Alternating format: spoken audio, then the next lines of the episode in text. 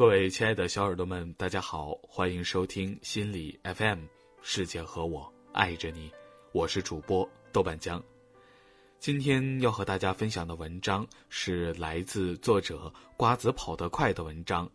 在看脸的时代，你还相信读书能改变气质吗？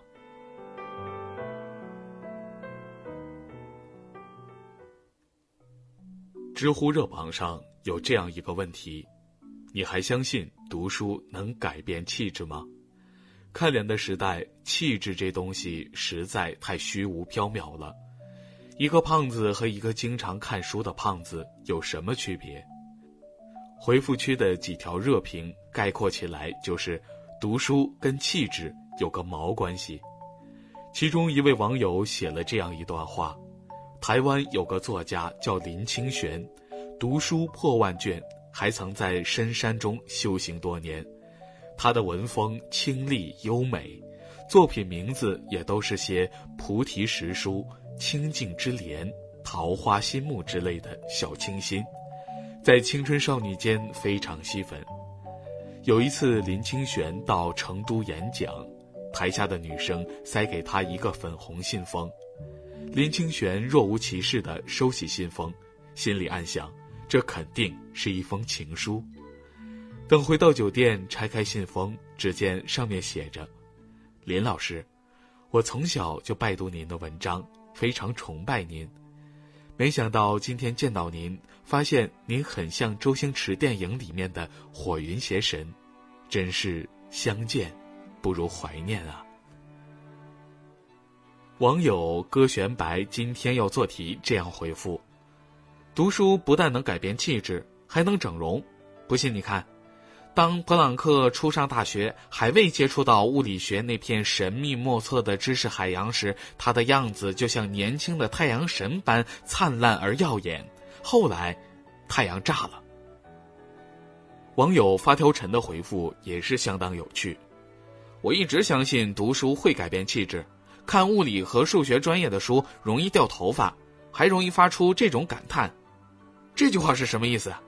前一句话又是什么意思？这个结论总感觉差一大堆推导。为什么得出它是显而易见的？一个秃顶和一个头发浓密的人气质肯定不同。诸多评论逗趣的同时，似乎彰显着这样一个现象：读书对气质不仅毫无裨益，甚至有损无益。到底是这样吗？实际未必。到底什么是气质？气质是言谈举止间给人的一种感觉。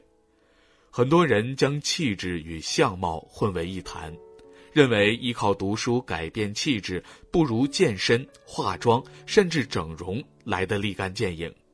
可脸为皮相，气质为骨，你的身边一定存在着这样的女性，她的容貌谈不上漂亮，可就是有气质。气质的范畴很广，或落落大方，或不卑不亢，或从容坦然，或清新明目。气质不一定来源于读书，但读书的确可以滋生灵气。在我看来，真正的气质不是高颜值、高衣品的外向，不是站如松、坐如钟的体态。而是安稳时懂生活，危难时反脆弱，而这些情绪心态的外化，需要经历和岁月的加持。读书是获得加持的捷径，它让你无需身处险境，便能窥探人心复杂；无需踏遍山川，就能看见世间百态。读汪曾祺的生活是很好玩的。你会发现，写字、画画、做饭，这些原本平常之事也可以深得其乐。读林语堂的《苏东坡传》，你会感受苏子瞻的天资诙谐乐天，随他畅游惊险的三峡，安于贬谪的多舛。读路易斯海的《新的重建》，你会懂得失去亲人、工作、挚爱。我们需要尊重的是爱，而非痛苦。人生而茫然，读书帮助我们拨开眼前的迷雾，寻找属于自己的路。读书的过程是遇见自我的过程，也是敏锐感知的过程。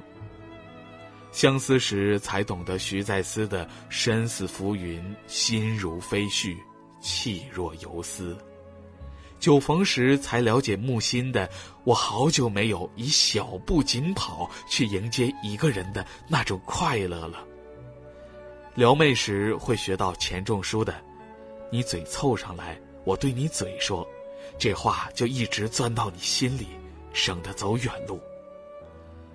孤独时。才明白张爱玲的，中年以后的男人，时常会觉得孤独，因为他一睁开眼睛，周围都是要依靠他的人，而他却没有可以依靠的人。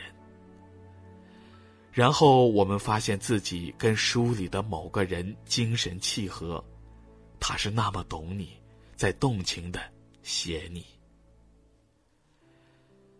为什么很多人学富五车，但看起来萎靡松懈、毫无气质呢？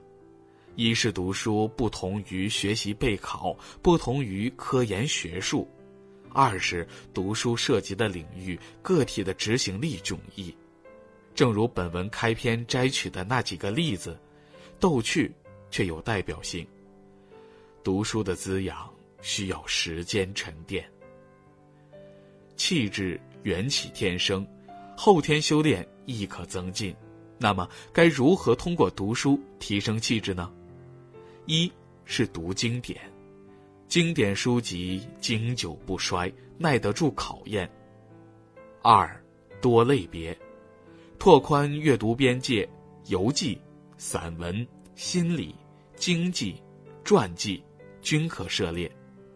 三，少功利。静心感悟书与你的心意相通，懂你的恰到好处。四，勤思辨，再好的书均有其主观色彩，既是主观，难免有失偏颇。五，知行合一，学以致用。就像三毛所说，读书终究是为了取悦自己。最后回答文手的问题。一个胖子和一个经常看书的胖子有什么区别？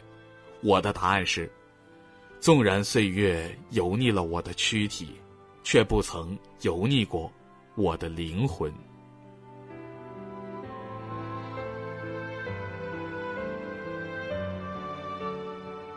好了，本期文章到这里就结束了。这篇文章有没有解答你听到文章标题时的困惑或者是问题呢？喜欢本期节目的朋友可以分享给你身边的朋友。想要收听我更多的节目，请下载心理 FM APP，搜索主播豆瓣酱。本期节目到这里就结束了，请记得世界和我爱着你。